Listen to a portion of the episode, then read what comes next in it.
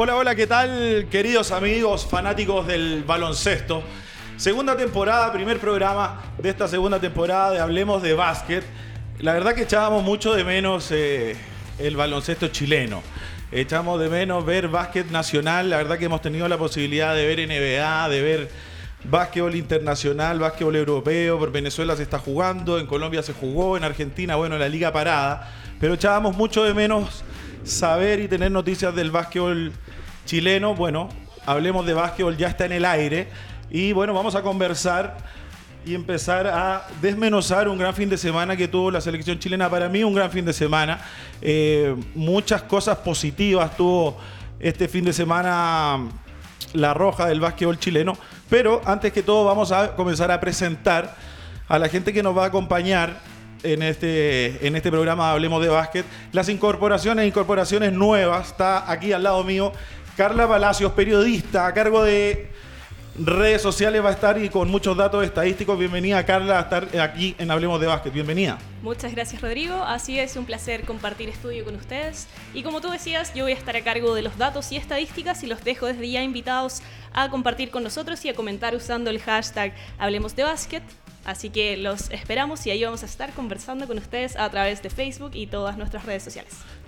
Perfecto, buenísimo. Así que ya sabe la gente, empezar a compartir, a comentar, ya que Carla ahí va a estar muy pendiente de todo lo que esté pasando y los mensajes que ustedes nos vayan enviando.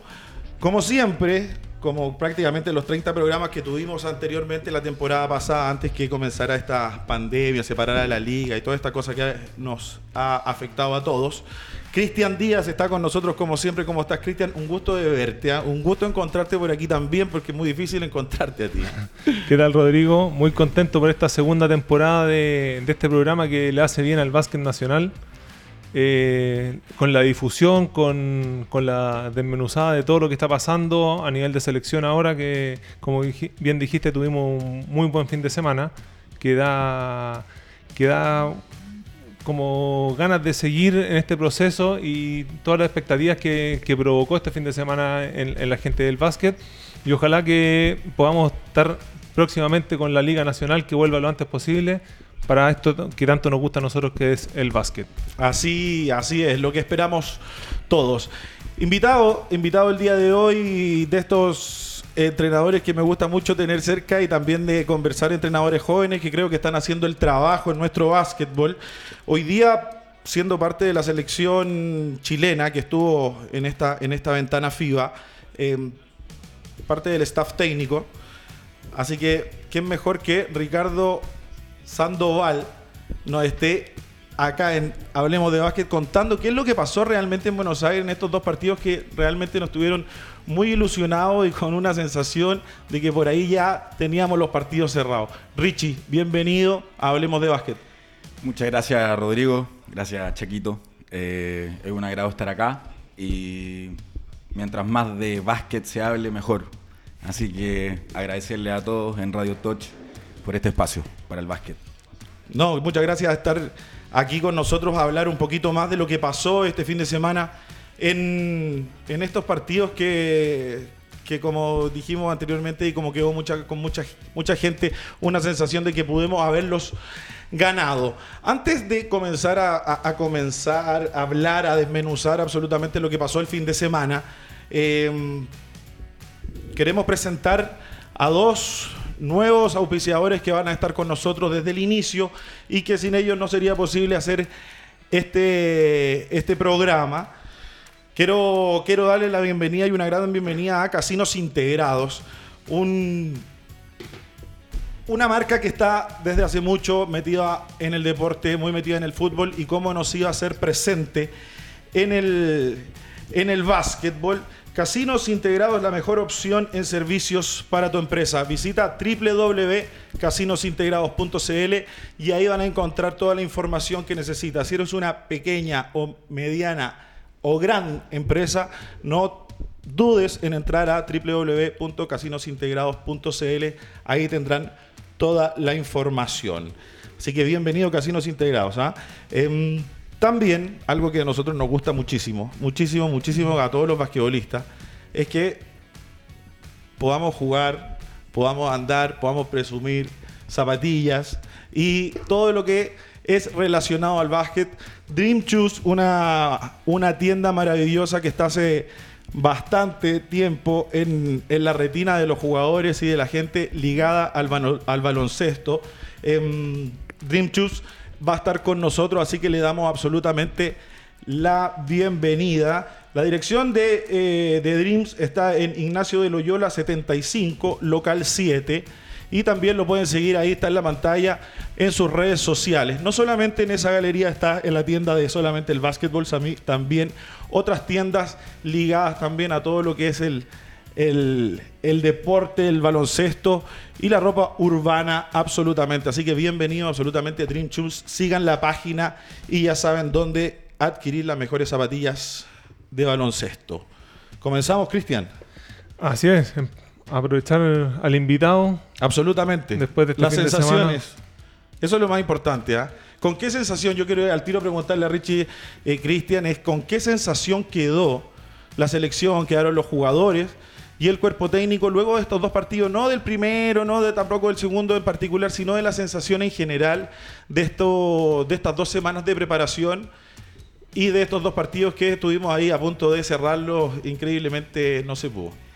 Bueno, la sensación, la primera es orgullo, orgullo por lo que se hizo en la cancha, jugamos bien, y tristeza porque no pudimos cerrarlo, eh, se perdió finalmente, y eso, bueno, eh, acarrea un sentimiento de tristeza que, que- no, finalmente no se vio en el resultado, lo que vinimos trabajando durante dos semanas, que también fue muy bueno, fue serio, estuvimos en una burbuja, eh, la mayoría de los jugadores no podía salir de un hotel, entonces eh, requiere un esfuerzo extra estar eh, sin posibilidad tampoco de estar conectado con, el- con- con lo que pasa afuera, ni nada. Entonces, Cambia- cam- cambió mucho. eh, eh, yo creo que la, la cabeza de alguna manera de los jugadores en, en el enfoque del entrenamiento. Hoy día al, estar ten- al, al- al tener que estar encerrados prácticamente, solamente enfocados en las prácticas, fueron solamente dos semanas, Cristian, que la selección se preparó. Muchos jugadores eh, Hay que recordar que vienen todos de un trabajo solamente individual de forma A eso es lo- particular. a eso es lo que, a eso es lo que quería ¿Cuánto ir. tiempo llevan solamente trabajando en sus casas de forma remota con algún preparador físico? Y yo creo que es muy rescatable que vamos a llegar y competir con equipos que las ligas están participando. O sea, los jugadores de Argentina, de Venezuela están, ha- han estado compitiendo. Acá en Chile eh, es muy difícil llegar eh, a, a competir por ritmo de juego, yo creo. Físicamente pueden estar todos bien y todo, pero entrar en ritmo de juego en dos semanas, que estás viendo básquet 5 contra 5, yo creo que es súper, súper complicado. Y se logró algo, algo potente ahí de lo, de lo visto en la cancha, por la, en la competición. Sí, inclusive eh, FIBA no quiso que jugáramos un amistoso con Uruguay, que estaba programado. Y- FIBA, FIBA los- lo suspendió el Claro, amistoso. Y que era el único que, que Chile tenía programado. Claro, por protocolo. Entonces, tal vez ese partido nos daba esa pizquita de, de juego, esa pizquita de, de sensación de la pelota, del rival y todo, que tal vez nos podría haber dado una de las victorias, qué sé yo. ¿Cachai? Pero, pero claro, estar sin, sin básquet, estar solo con los Zoom. Estaba es la duro. sensación, quedó la sensación eh, eh, entre ustedes cuando pregunto de la sensación, la primera pregunta, en que claramente va a quedar siempre la sensación de que pudimos haberlo ganado, ¿no es cierto? Si uno se pone a desmenuzar un poquito y ir a- empieza a hilar fino, va, va a ir por los detalles, que no quiero meterme mucho en esos detalles, eh, pero queda esa sensación de que si se hubiese estado jugando la liga, de que si es que a lo mejor esta selección hubiese tenido una posibilidad de haber estado preparándose aún más tiempo, porque la realidad es que el fútbol comenzó hace tres meses y algo, desde que se comenzó a entrenar y que el fútbol se está jugando, se está jugando, las- eh, eh, se está jugando el fútbol femenino, se está, jugando, se está jugando rugby. Ajá. Resulta que la selección chilena tenía dos, dos, dos compromisos muy, muy importantes y que hoy día nos quedamos con esa sensación de decir, ¿qué hubiese pasado si? Y esa es la peor sensación que puede uno, con la que uno se puede quedar, sobre todo en este deporte. ¿Se quedaron ustedes con eso? Mira, eh, el equipo demostró que, que no, no estamos para quedarnos con lo que pasó, digamos. O sea, en, en todo el momento, todos los partidos, cuando estábamos abajo, seguimos luchando, luchando para ponernos arriba.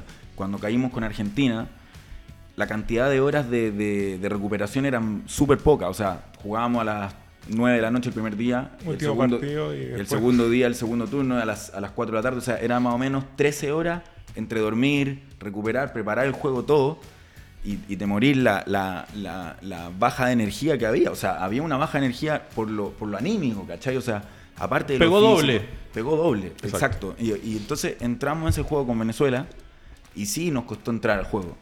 Pero lo- después el equipo nuevamente demuestra que, que está para seguir, para seguir luchando, para seguir luchando.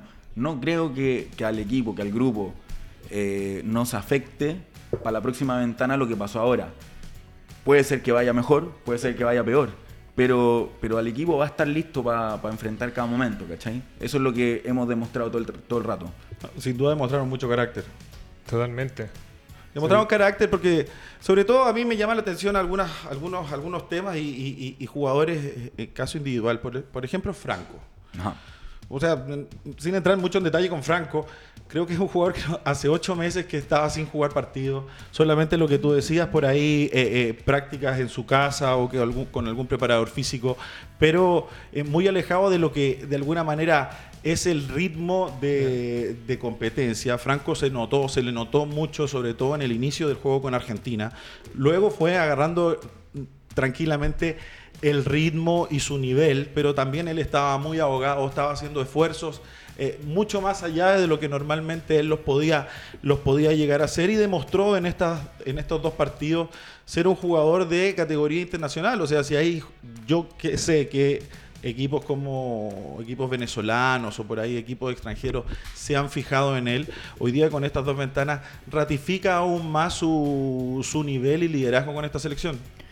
A ver, Franco es un jugador que tiene un carácter enorme, o sea, el corazón no le cabe en el pecho, primero, y la valentía que tiene para jugar, para tomar decisiones. Es un, jugador que el momento no le pesa, y naturalmente que todos los equipos necesitan un líder de ese estilo. Eh, obviamente que hay estilos de juego, hay estilos de armadores, hay estilos de conductores. Franco tiene su estilo, tiene su estilo de juego. Por ejemplo, Ignacio tiene otro estilo de juego. Entonces, Se acomodaron muy bien los dos, sí. ¿eh? y, eso viene, puede venir un complemento tremendo, ¿cachai? O sea, puede ser Ignacio un jugador un poco más cerebral en momentos fríos y tal vez Franco para definir, por ejemplo. Gustó mucho más eh, la doble base Franco Morales, eh, Ignacio Arroyo o, o Franco Morales, eh, Diego Silva o, o- o Diego Silva, Ignacio Arroyo. ¿Cómo se sintió más cómodo? ¿Cómo lo vieron ustedes, el cuerpo técnico, con esa, con, con esa dupla? Porque en el inicio del de- el quinteto inicial con, con Argentina, entra Diego Silva con, con Franco. Eh, pero finalmente en el transcurso y los minutos de, de estos dos partidos finalmente terminan como teniendo muy buenos, Sí. muy buenos momentos. Esa base eh, de, de Franco y Ignacio, sobre todo en el juego estacionado, porque yo creo que la estrategia un poco de Chile era eh, defender mucho, que no se, me- se anotaran puntos muy rápidos, ir al 5 contra 5 estacionado. Y si hay uno siendo muy joven que domina eso, es Ignacio Arroyo, sobre todo en ese juego estacionado de poder hacer jugar al equipo. Mira, eh, hay que, siempre hay que tener en cuenta de que llevamos cuatro partidos, ¿cachai?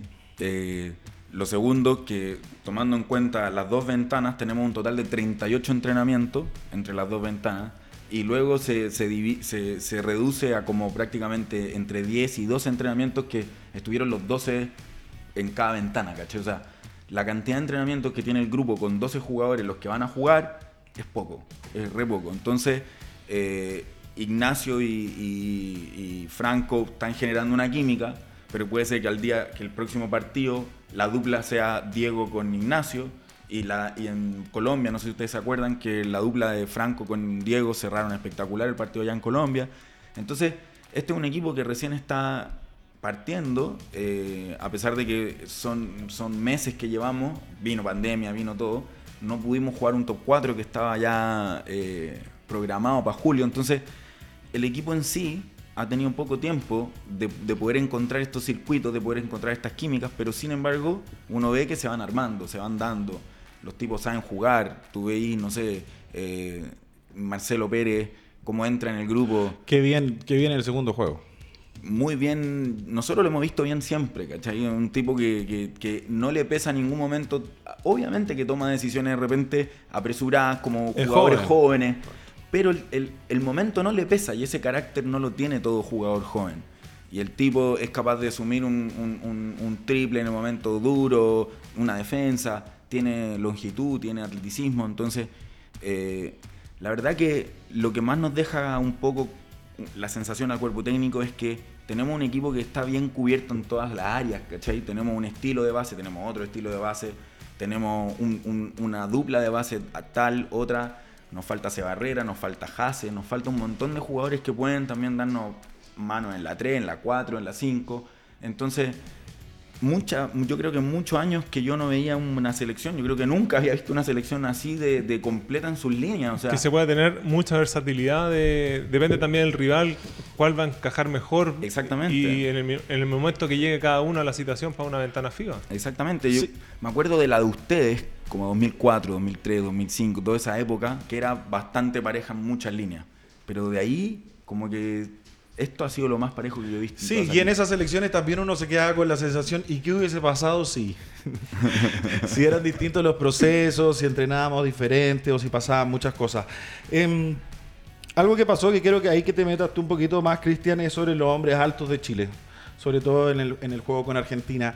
¿Te queda la sensación de que Chile pudo haber por momentos haber hecho un poquito más de daño cerca del aro, sobre todo de espalda con Carbacho y con Suárez? Creo que si van a los números, cada vez que Carbacho jugó de espalda, o Suárez jugó de espalda, o Isla cuando estuvo ahí en el primer, el primero, segundo, cuarto, le dieron el balón cerca del aro. Argentina no iba a doblar, o sea, se quedaban con los tiradores, corría mucho riesgo Argentina de soltar a los tiradores chilenos.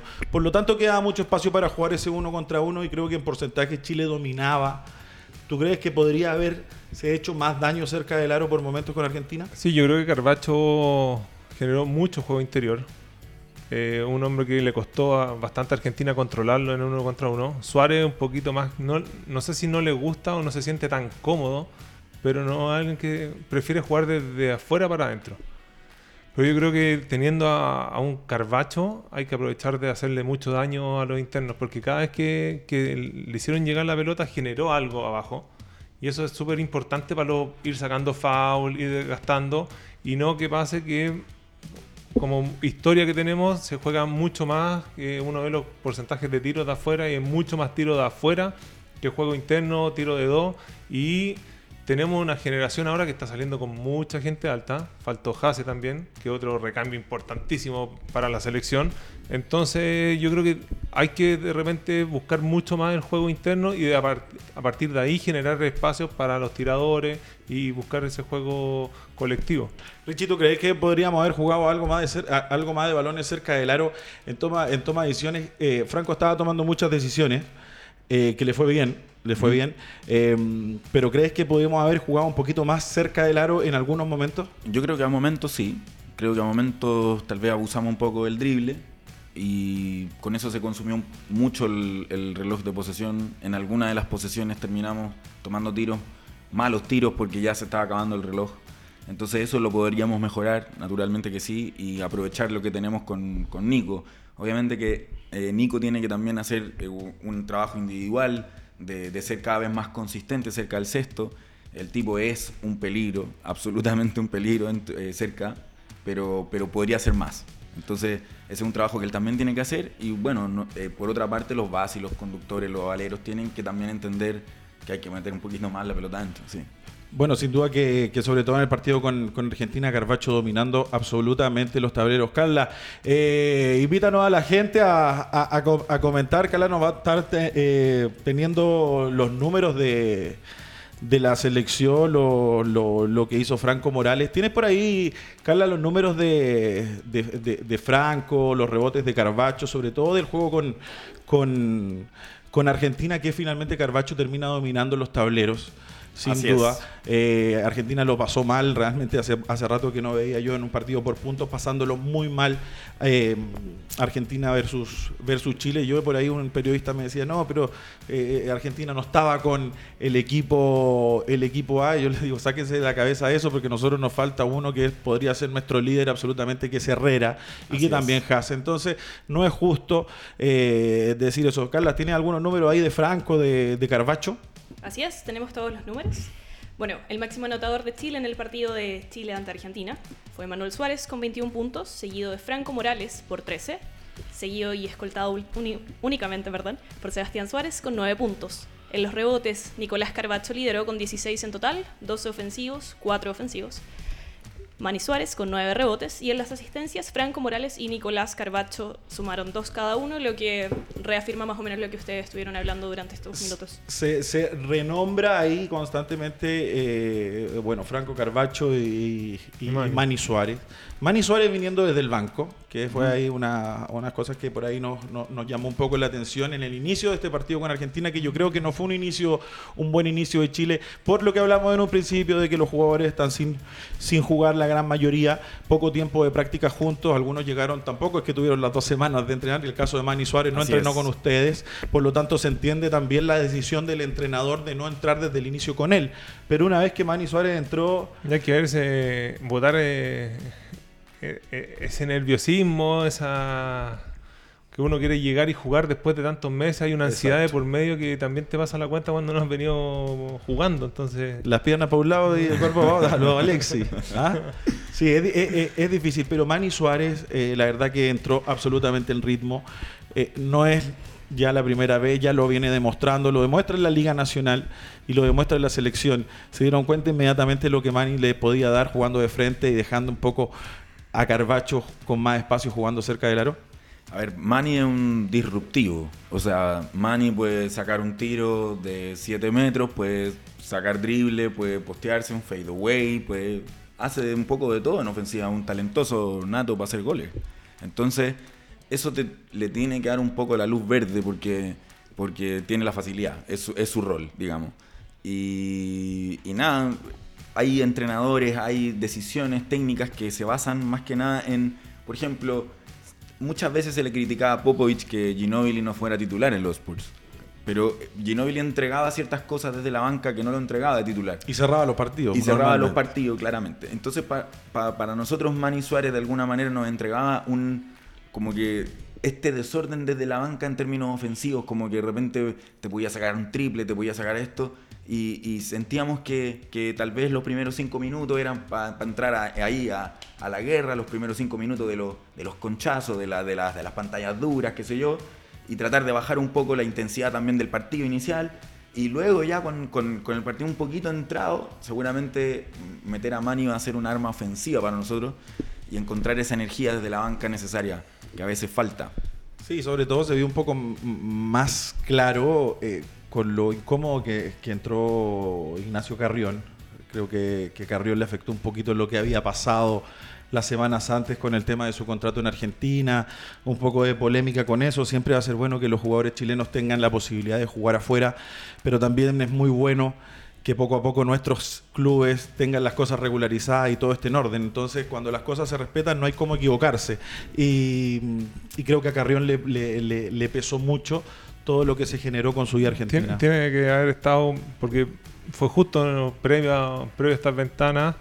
Eh, yo creo que su cabeza de repente estaba en otro lado con todo lo que estaba pasando, la prensa. Yo creo que también hubo, tiene que haber tenido muchos periodistas encima preguntando de qué pasa por acá, eh, tratando de solucionarlo rápidamente para poder volver a jugar, que es la idea que, que pueda seguir allá en Argentina. Y algo que mencionaste tú, Rodrigo, eh, que molesta bastante, por lo menos a mí. ¿Qué le eh, molestó? ¿Qué le molestó? Es, escuchar eh, siempre crítica, crítica. No, es que no le, que lo mismo que dijiste tú, no, es que Argentina que estaba con el equipo C. Hoy es que tendríamos que haber ganado porque con ese equipo. Que Chile que estaba con lo mejor. Entonces empezamos siempre a buscar las cosas y no se ve el proceso que se está haciendo.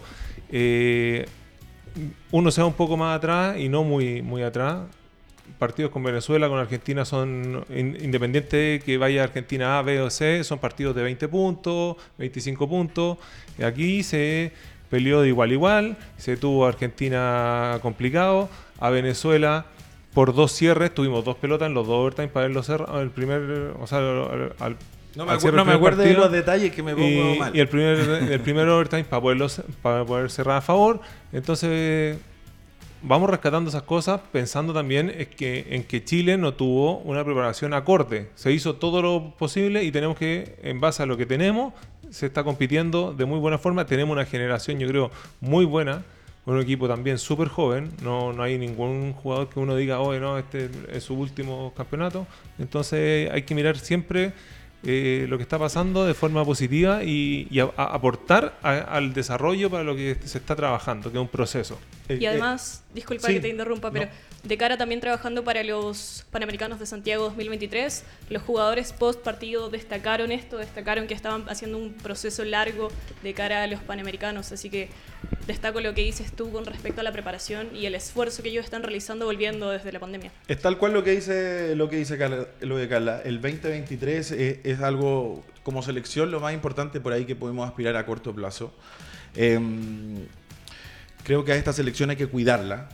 Hay que cuidarla. Y cuando me refiero a cuidarla, no es que le, le pongamos atención a, a- a ponerlos en una burbuja a ellos, sino a cuidarlos en que no podemos llegar con un Franco Morales sin ocho meses de actividad. Eh, siendo que en otros lugares, hoy día dimos una ventaja tremenda. Dimos más ventaja que nunca, yo creo. Porque enfrentamos a selecciones. lo- la, la selección de Venezuela, ve- los jugadores llegaron con 15 partidos arriba Así es. en los últimos mes y medio. Así es. Entonces, es, es demasiadas las ventajas que hoy día eh, dimos y qué es lo que no queremos que, se pa- que, que vuelva a pasar. Y a eso me refiero, es que donde tenemos que cuidar a nuestra selección, donde tenemos que cuidar a nuestros jugadores, sobre todo para el 2023. Eh, Carla, hay gente ya conectada, mucha gente eh, participando desde ya. eh, eh, los invitamos a ver si tenemos algunos comentarios por ahí. Así es, aquí tenemos a Cristian Sosa Poblete mandando saludos a Rorro Espinosa Sport, te etiquetó. Muy bien. Desde puntero izquierdo, saludos desde Puerto Montt, ya conectados con toda la actualidad de la naranja. Ahí hay que saludar a la gente de puntero izquierdo siempre con, con, con una disposición tremenda hacia, hacia el básquetbol, así que a la gente de puntero izquierdo de Puerto Montt un cariñoso saludo. Y por último, Marcelo López Salazar dice, muy buen programa y un gran conductor. Mira. Saludos desde Puerto Varas y se extrañan los triples del sur. Y por último, qué gran programa dice Isadora Landaeta de Ovich. Así que saludos a todos nuestros televidentes y, y seguidores desde las redes sociales. Qué bien. Le mando un saludo a la Isa, maravillosa, linda, preciosa, atenta absolutamente al programa. Ya saben, eh, estamos leyendo los, los comentarios. Vamos a estar también, eh, Cristian va a seguir con nosotros un uno que estuvo la temporada pasada, ¿ah? Víctor Flores en algún momento va a estar con nosotros desde Temuco, vía Zoom, que es de estos periodistas también muy cercanos al básquetbol, que tienen una opinión eh, clara, sobre todo cuando está la liga de la Conferencia Sur y siempre muy atento al básquet, siempre van a estar con nosotros. Em, ¿Qué pasó al final en el partido contra Argentina? A ver, Eh, hubieron un par de errores defensivos. Eh, yo creo que Diego Silva no tuvo lo que, nos, lo que a lo mejor muchos estábamos esperando el- en rendimiento. Hizo lo que la gente por ahí no se da cuenta, que es cómo defendió en ese partido. Chile corrió muchos riesgos en la parte defensiva, sobre todo en el perímetro, por ahí permitió penetraciones eh, y nos generaron algunas cosas, pero yo creo que le dio mucho resultado a, a Chile eh, defensivamente lo que hizo. Y uno de los principales fue Diego Silva en intensidad, sobre todo defendiendo a Chatman, que era un tirador y que de esa selección es uno de los más con más experiencia y de los máximos anotadores de esa selección. Lo mantuvo prácticamente en cero. Lamentablemente jugadores como esos te pueden matar solamente con un tiro, como fue así. Pero, pero hubieron un par de errores que se notaron al final. ¿Pasaron por, por esta falta de básquet? Sí, a ver, el- los errores al final de concentración van de la mano con cuántas juegos hay tenido en el año. O sea, eh, estás un poco fuera, de repente te tocó que cinco minutos no la tocara y en esa jugada se la pasaron a él y, y estaba ahí un poco dormido, estaba tal vez no te esperaba ese momento. No es excusa, no hay excusa, pero, pero, pero sí puede ser que el, que el, que el parón, digamos, de actividad de básquet haya afectado. Eh, ¿Qué pasó al final? Nada, o sea, esos errores cuestan caro en este nivel. Eh, yo lo hablaba con Diego al final del... del- Siempre era del- seguirlo. eh, era, era- no, no, no, es no estoy cuestionando No, no, no. la acción porque es imposible, hay que estar en los zapatos de él para, para, para haber cometido, es- o sea, haber tomado esa decisión de pasar por delante y no seguirlo. Claro. Eh, a lo mejor no te pasó en todo el juego, te pasó al final y te costaron esos tres puntos. Era pero switch, era switch. Era cambiar, Era cambiar. O ¿Viste? sea, Esa era la pregunta que yo quería saber. No- porque- nosotros, nosotros afuera, o sea, si, si, si- vemos las imágenes también de la banca, la gente está muy activa, digamos, y, y- y- y- y estábamos todos gritando el cambio. O sea, cambio, cambio. Sí, bueno, quedó, bueno. quedó pegado, quedó pegado, nos costó un triple. Y también eso, aparte, yo creo que Diego le costó un poco también en esa cortina directa que, que se va al piso. eh, generó un tiro muy abierto desde el otro, desde el otro lado. Y, y también eso yo creo que es parte de, de- de tener partidos más internacionales. ¿ah? Así Eh, es. eh, ta- haber jugado a, a- a gran nivel, eh, creo que ahí le pasó la cuenta de lo nuevo todavía que también está eh, Diego Silva, ¿o no? Sí, o sea, es experiencia. Son primero la experiencia de, de estar jugando con este nivel que idealmente que tuviéramos muchos partidos, por eso la importancia de tener jugadores jugando fuera. Así es. Y segundo, yo creo que sí o sí te pasa la cuenta de estar más, más activo y más despierto en este tipo de cosas, es Tal el ritmo cual. de juego. Tal cual. Y eso con dos semanas, lamentablemente, para Sí, mí o sea- influye demasiado el tema de- del ritmo, de saber, de estar más despierto, de... Porque dos semanas solamente entrenando, En los entrenamientos podéis cantar el 3-2-1, pero no es lo mismo. No, jamás va a ser lo mismo y muy pocos van a saber realmente lo que es estar ahí. Sí. Y eso es lo entretenido del básquet, por si no podría jugar cualquiera. Así Eh, es. Maxi, tenemos por ahí a Víctor Alex Flores. ¿Estará con, con nosotros o, o todavía lo, lo esperamos? Debe estar en la barbería, seguramente. Víctor, Víctor Alex. Pero vamos a ver si, si, aparece, si aparece por ahí. Eh, bueno, sin duda una sensación diferente la que tuvimos con, con el partido con Argentina. Ya vamos a pasar a lo que fue el partido con, con Venezuela, que fueron esos dos tiempos extra que todavía no lo podíamos creer.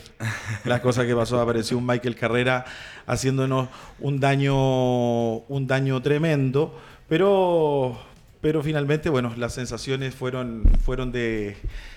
Me gusta un- una palabra que es actitud positiva. Creo que el equipo ha tenido una actitud positiva hacia todo lo que le pase. Sí. No, te- no han tenido cuestionamientos por ahí, habían otras elecciones que salíamos o salían hablando de, de- de que por qué no entrenamos de cierta forma, o por qué no hacemos esto, por qué no hacemos esto Hola, ¿cómo otro. están? ¿Me escuchan? Ah, ¿Qué Víctor, apareciste. ¿Cómo estás?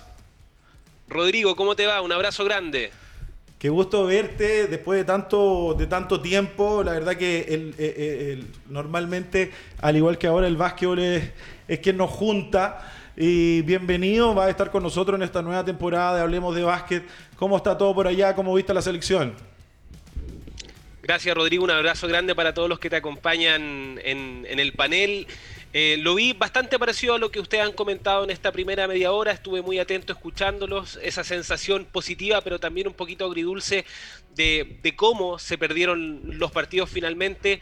Eh, pero me parece que en contexto general y en la raya para la suma, la selección sumó experiencia.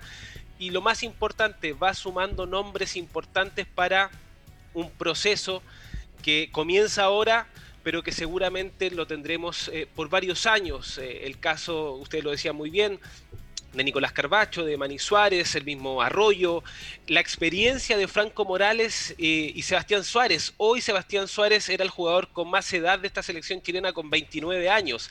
Hace tres o cuatro años estábamos hablando que Sebastián Suárez era de los más jóvenes de la selección. Ese es el cambio generacional que ha tenido, que ha tenido Chile. Y particularmente hablando de los partidos, Chile dominó los tableros frente a Argentina, algo que yo no había visto y yo no tengo memoria, que Chile le haya podido jugar de igual a igual en los tableros argentinos, No te ganando olvides- 46 no- a 36. No te olvides de Briones, Venezuela- Víctor. No te olvides de Briones, Víctor, por favor. No, no te olvides de. Briones. Pero dominar así los tableros me parece que no, no, no. había sido, no había sido tan fácil. Tienes razón, 46 tienes razón. a 36 lo ganó en, en, la pintura y contra Venezuela pierde la, la, en, los, en, los, tableros 50 rebotes a 36. Me parece que los números, si bien hay que analizarlos y si hay que mirarlos en perspectiva, también son un, una buena radiografía de lo, de lo que pasó en ambos partidos. ¿Crees, Víctor, que, que, sobre todo lo que tú dices en, en los tableros, porque nos dominaron frente a Venezuela, pero creo que fue por ahí en una estrategia que el cuerpo técnico se empezó a dar cuenta poco a poco de que los hombres grandes, y aquí Richie está con nosotros y que se lo puedo preguntar de inmediato, los hombres altos, eh, Chile no tuvo miedo, miedo a cambiar. Ajá. Sí. No tuvo miedo a cambiar. Eso hizo que muchos de los eh, eh, internos chilenos se quedaran defendiendo los perimetrales y movieron bastante bien las piernas. Finalmente Chile le da el resultado. Logramos hacer fallar, pero nos tomaron muchos rebotes ofensivos. ¿Pudo haber pasado por ahí eso, Richie? Sí, el, bueno, el cambio, como, como decís tú, Rodrigo, te deja el grande afuera. Y si del lado contrario el que queda con el grande es, más chico, lo más probable es que le tomen el rebote. Entonces, sí sufrimos eso. Sufrimos un poco con, la, con, con quien la, la, congestión del lado contrario tal vez estaba un poco más pensando en Argentina con los tiradores que en Venezuela con la congestión en los grandes, digamos. Entonces, el, el, es, esa, esa recuperación del juego 1 al juego 2, tal vez ese pequeño tiempo no fue necesario, no fue suficiente, digamos, para poder eh, hacer ese pequeño ajuste defensivo de, de, ya vamos a hacer el cambio, pero del lado contrario vamos a tener que ir a fajarnos. Es verdad. Es verdad. Víctor, eh, yo creo que una de, la, una de las cosas que, que, por ahí, sensaciones que nos quedan a todos, es que hoy día se nos respeta y se nos respeta por ahí en todas las posiciones. ¿ah? Eh, porque yo te nombro a Briones y, y, y, y, uno de los jugadores más respetados chilenos en, a, nivel, a nivel sudamericano es, es, es Briones, que durante muchos años fue yo creo que si no era, estaba entre los tres mejores internos eh, sudamericanos durante sí, muchísimos años. Lo vi meter 30 a todos, a todos. Eh, pero en, en, las otras posiciones, en los escoltas, en los cuatro, en los bases, eh, no sentíamos normalmente que los equipos nos respetaran realmente. Hoy día tú encuentras, Víctor, que eh, eso se da, hoy día hay un respeto por un Franco Morales que ya a nivel sudamericano, ya las elecciones lo conocen. Eh, no tuvimos la, opción de, ver a Herrera, pero yo creo que Herrera con, las ventanas FIBA que hizo con Chile fueron cosas muy importantes. ¿Crees que hemos adquirido un poco de respeto en esos casilleros? Sí, absolutamente, Rodrigo. Chile diversificó sus nombres, sus jugadores y también la perspectiva que puedan tener otras selecciones de la selección de la selección chilena. Eh, en algún momento, y ustedes lo hablaban también en, en, hace algunos minutos, Chile jugó en grandes momentos y, sobre todo en el cierre de los juegos con doble base, con Franco Morales eh, e Ignacio Arroyo, una diversidad de, estilos eh, y los dos tomando la misma, la, misma posición. Aparece un Marcelo Pérez también que le entrega también eh, un juego eh, con mucha agresividad, atacando Laro. Eh, ojo, Chile cuando termina el primer tiempo frente a Venezuela estaba lanzando para un 11% de tres puntos. Estaba, su, su, ataque se estaba centrando mucho en el, en el juego interno y no estaba lanzando bien desde lejos comienza el tercer cuarto y mete cuatro triples en los primeros cinco minutos y ahí comienza a tener otro tipo de ataque el conjunto chileno. Y eso se genera gracias al tipo de jugador y a la diversidad de estilos que también tiene esta selección y las armas que puede tener también Santander para, para la selección. Así, así es, Víctor. La verdad que eh, siempre es un agrado poder eh, eh, conversar contigo de, de, básquet, de baloncesto.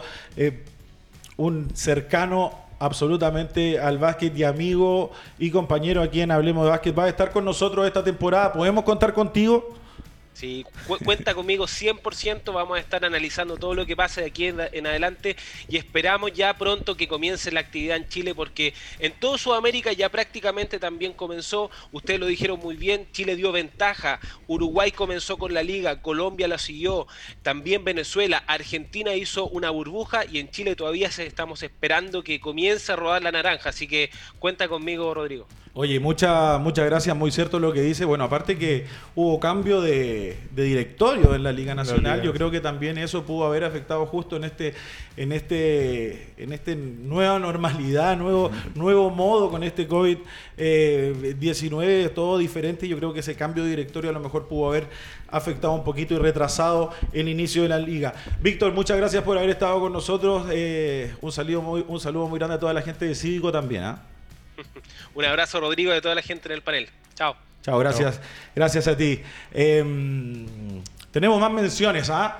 Tenemos más menciones que está con nosotros tanto Casinos Integrados como Dreams. Vamos a un pequeño cortecito. Eh, Maxi, tú me dices. Alimenta el juego de tu equipo. Casinos Integrados es la mejor opción en servicios de alimentación. Si eres pyme o gran empresa, en Casinos Integrados te entregamos una alimentación rica y nutritiva preparada in situ o en nuestra planta certificada HACCP y transportada hasta la puerta de tu empresa. Entra a casinosintegrados.cl y cotiza online. Casinos Integrados, la mejor opción en servicios de alimentación. Casinosintegrados.cl Alimenta el juego de tu equipo. Casinos Integrados es la mejor opción en servicios de alimentación. Si eres pyme o gran empresa, en Casinos Integrados te entregamos una alimentación rica y nutritiva preparada in situ o en nuestra planta certificada HACCP y transportada hasta la puerta de tu empresa. Entra a casinosintegrados.cl y cotiza online. Casinos Integrados, la mejor opción en servicios de alimentación. Casinosintegrados.cl Ahí estaba Casinos Integrados eh, con nosotros, así que mm, desde el inicio, ¿ah? siempre apoyando absolutamente el deporte. Carla tiene, tiene algunos datos que nos, que nos dejó esta ventana FIBA. lado de Venezuela a Chile, tenemos los siguientes datos. El máximo anotador por el lado de los- nacionales fue Nicolás Carbacho con 20 puntos, seguido de Franco Morales con 17 y escoltado únicamente por Marcelo Pérez con 16. Mientras que en los rebotes, Nicolás Carbacho nuevamente se llevó el liderato con 10 rebotes y en las asistencias, Franco Morales con 7. Números de- del juego con Venezuela, ah, 20 y 17 puntos. Son, son, son números importantes para, para. Yo a mí me sigue sorprendiendo lo de Franco.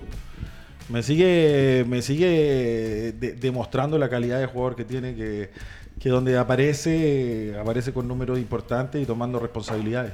Yo creo que también lo de Franco es alguien que ya se ha hecho un nombre y lo respetan mucho, porque ya saben que eh, tira tres, tres pasos atrás del triple, entonces Franco se para y lo están buscando toda la cancha. Eh, lo mismo que, que al Chapa. El Chapa ya es un jugador que lo conocen, que saben el estilo de cual. Y eso está, bueno, está generando también opciones para el resto de los jugadores.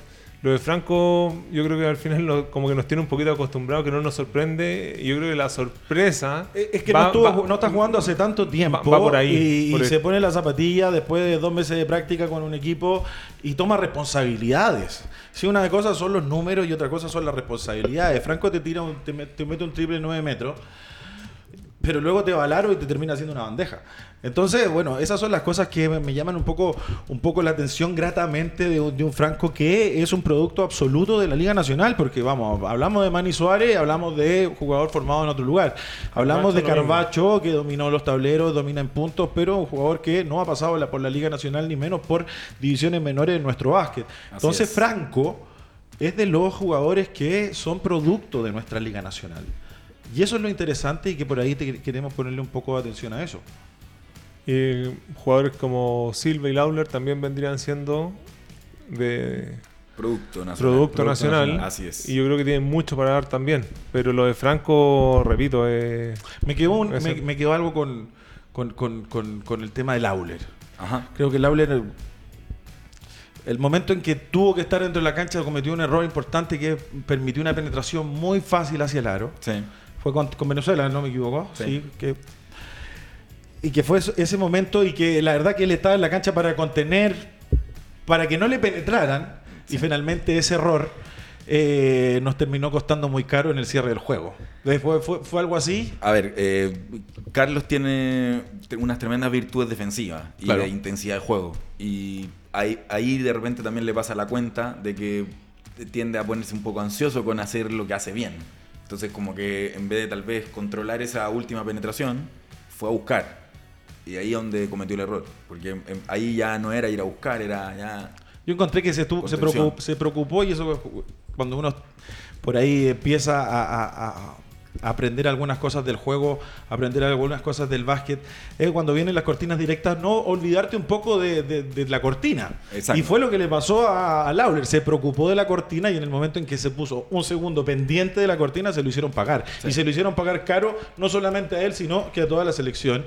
Nos costó carísimo de alguna forma ese error, que son cosas que son...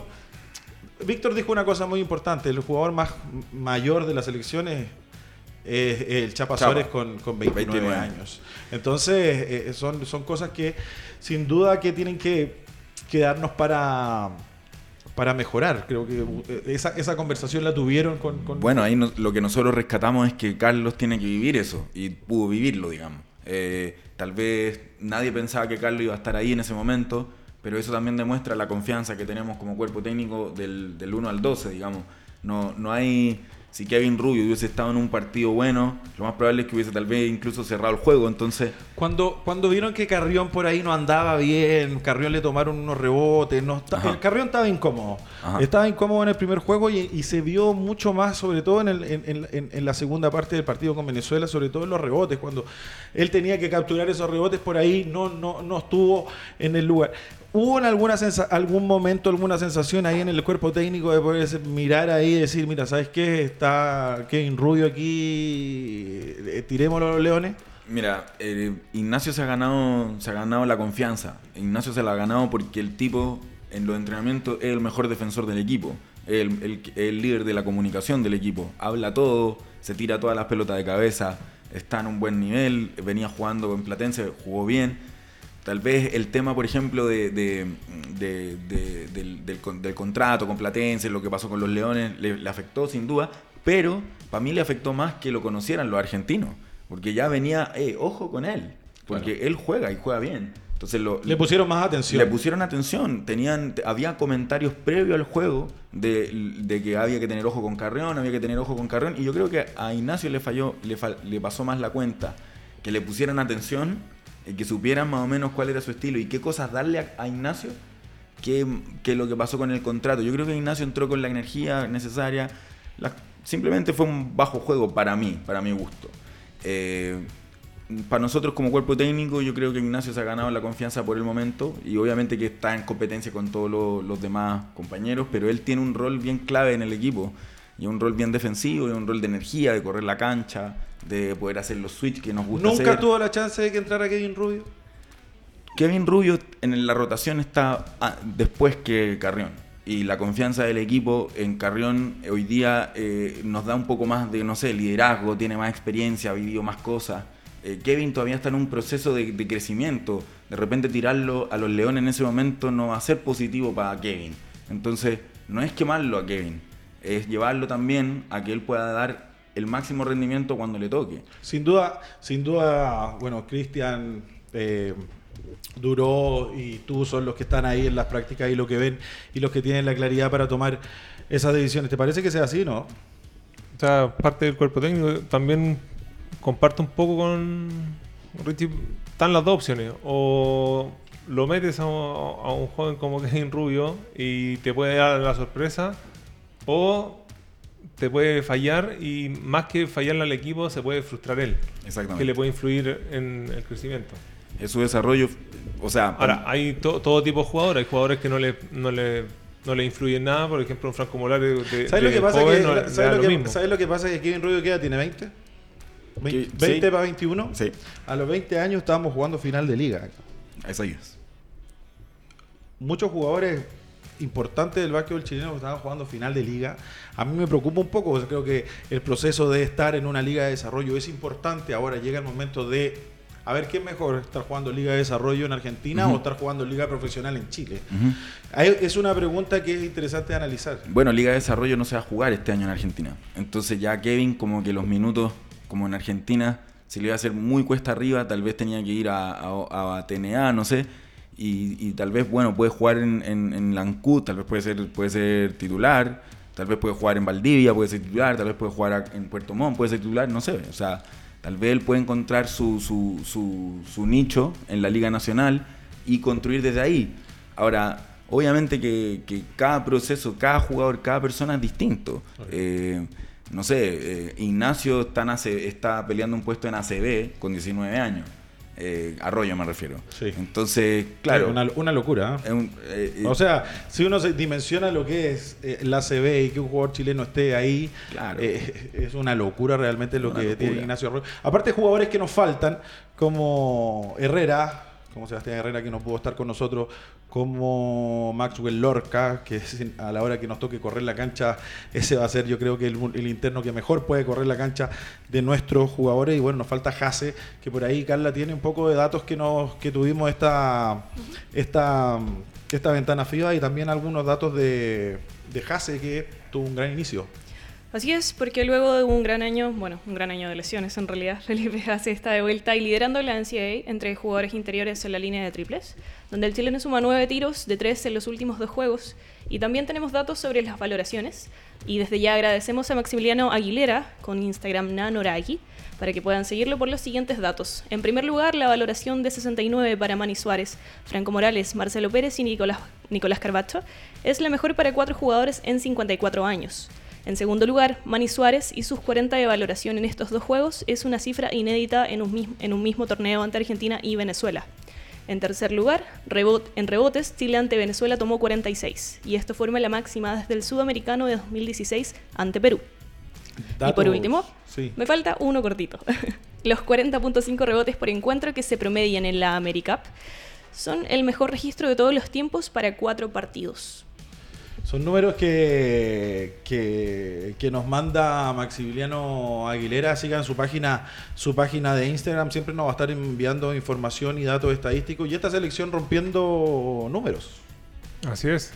Una selección, yo por eso te digo, creo que da para ilusionarse, da para que se hagan bien las cosas, que la federación eh, tome todos los recuerdos para darle los tiempos de trabajo, que ojalá todos los jugadores que están en Liga Nacional partan lo antes posible la Liga Nacional, eh, que sea una buena liga, que, que siga creciendo la Liga Nacional y porque la materia prima que es lo más importante que lo que siempre nos quejamos que, que no son que muchas veces salen tres jugadores buenos por generación que esta selección se arma en base a tres el resto este de acá, de acá. ahora hay un, un equipo muy parejo jugadores jugando fuera eh, entonces está todo para poder hacer un buen trabajo, esperar un buen proceso y se ha dicho, eh, el objetivo de esta selección es el 2023, hay que dar todas las condiciones para que se haga un proceso completo. Acorde. Completo, totalmente. Cuidar a nuestros jugadores. Eh, gente, sigan es- escribiendo, sigan eh, compartiendo, eh, escribiendo ahí con el hashtag Hablemos de Básquet. Carla, tenemos algunos comentarios, alguien más que está acompañándonos. Así es, Marcelo Rivas nos manda saludos, así que saludos para él también. Y Pato Fernández manda saludos. Un gusto poder ver nuevamente un programa de básquet. Saludos a los panelistas estables, abrazo grande y éxito. Así que le agradecemos y mandamos saludos a Pato Fernández. Saludo a, Pato y Marcelo, Marcelo Rivas. Yo tengo una preguntita, tengo una preguntita antes que nos, que nos vayamos porque el programa se pasa muy rápido. Eh, frente a Venezuela, Richie, hubo una última ofensiva que era para, para cerrar el juego. Creo que, le, hice- que- creo que le dieron un aclarado a Suárez.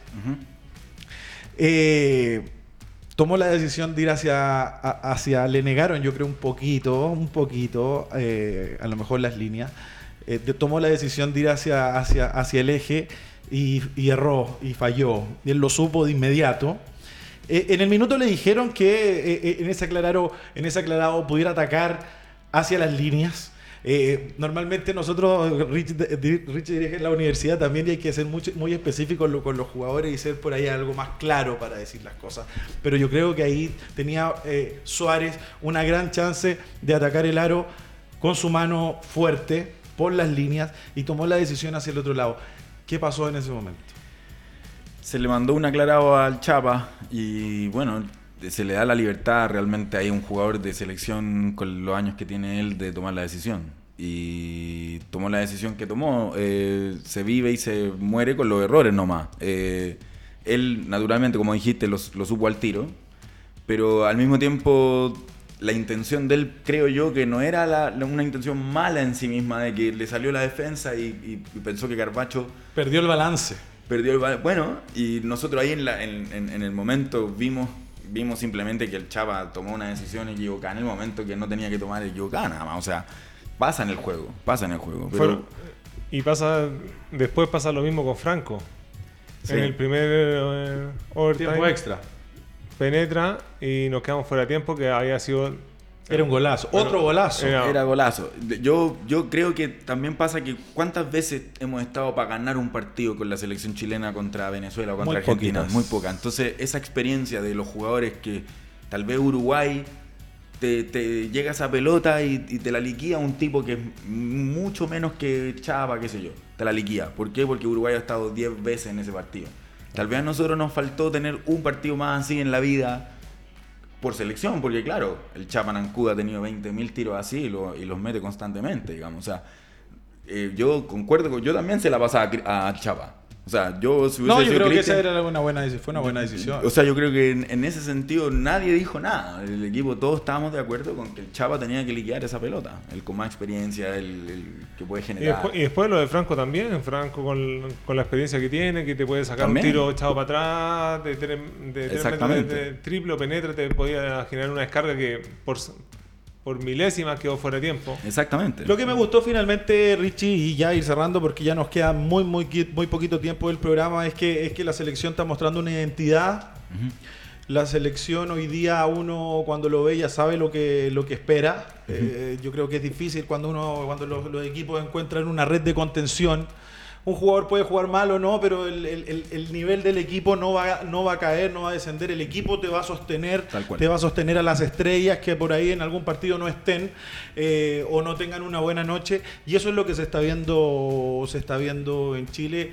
Creo que finalmente un saldo positivo, una actitud positiva, no solamente de los jugadores, sino que eh, de todos, de todos. Eh, creo que de nuestra parte también, creo que esta selección hay que apoyarla mucho, hay que cuidarla como, como, les dije anteriormente y nos dejaron una muy buena sensación.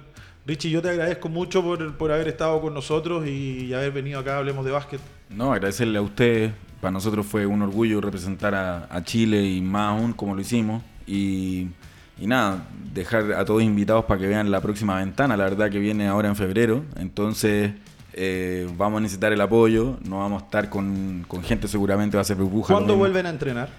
Debiésemos entrenar en, en enero, debiésemos entrenar eh, a- a- ya a comienzo de enero, debiésemos ya empezar a prepararnos para esa, para Sí, esa va, va a coincidir con el, el inicio de, de Liga es, Nacional. Tal cual. Entonces van a estar, seguramente vamos a tener que, que pedir algunos días a los equipos, vamos a tener que hacer eso- esas concentraciones más de, de días, digamos, no, no semanas completas, para que podamos llevar un proceso.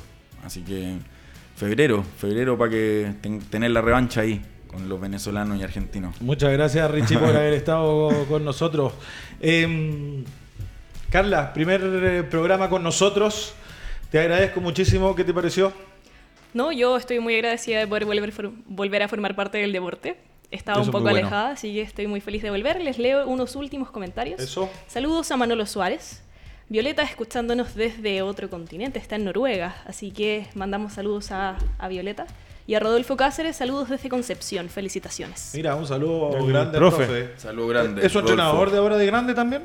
No, todavía no. ¿No, no está en la selección mayor? Todavía esa no. No está en la selección. Oye, antes de, de- de despedirme de ti, Cristian, quiero agradecer a Cool TV de Valdivia, que está con nosotros, media partner absolutamente. Es el, el canal del básquet chileno. Se ve por em, la señal 42 de, de Tel Sur y por muchas eh, ciudades de, de ahí, de los alrededores de Valdivia y de todo, de todo el sur. Cristian, muchas gracias nuevamente de estar con nosotros como siempre. ¿ah? Un agrado, Rodrigo. Un gusto, Carla. Richie, el mejor favor, de los éxitos eh, para lo que viene. Así que muy contento de verte en la selección. Yo creo que te lo mereces por todo lo que ha hecho. Y Rodrigo, Muchas gracias. un agrado hacer programa contigo. ¿Le gustó y que cambié estemos- del viernes al martes? Eh, sí, pa- Yo creo que tú eres el más contento, ¿no? No, no el viernes más libre. El viernes, tú sabes que es de mi día favorito. El viernes es mi día favorito. Muchachos, eh, pasó el primer programa de la segunda temporada. Hablemos de básquet. Eh, no se eh, acuérdense de dar me gusta, de compartir, de comentar. Les mando un abrazo a todos, a todos los seguidores del, del básquetbol chileno. Eh, les mando un abrazo y nos vemos el próximo martes, 18 horas. Estaremos aquí con más del básquetbol chileno e internacional. Un abrazo a todos, saludos.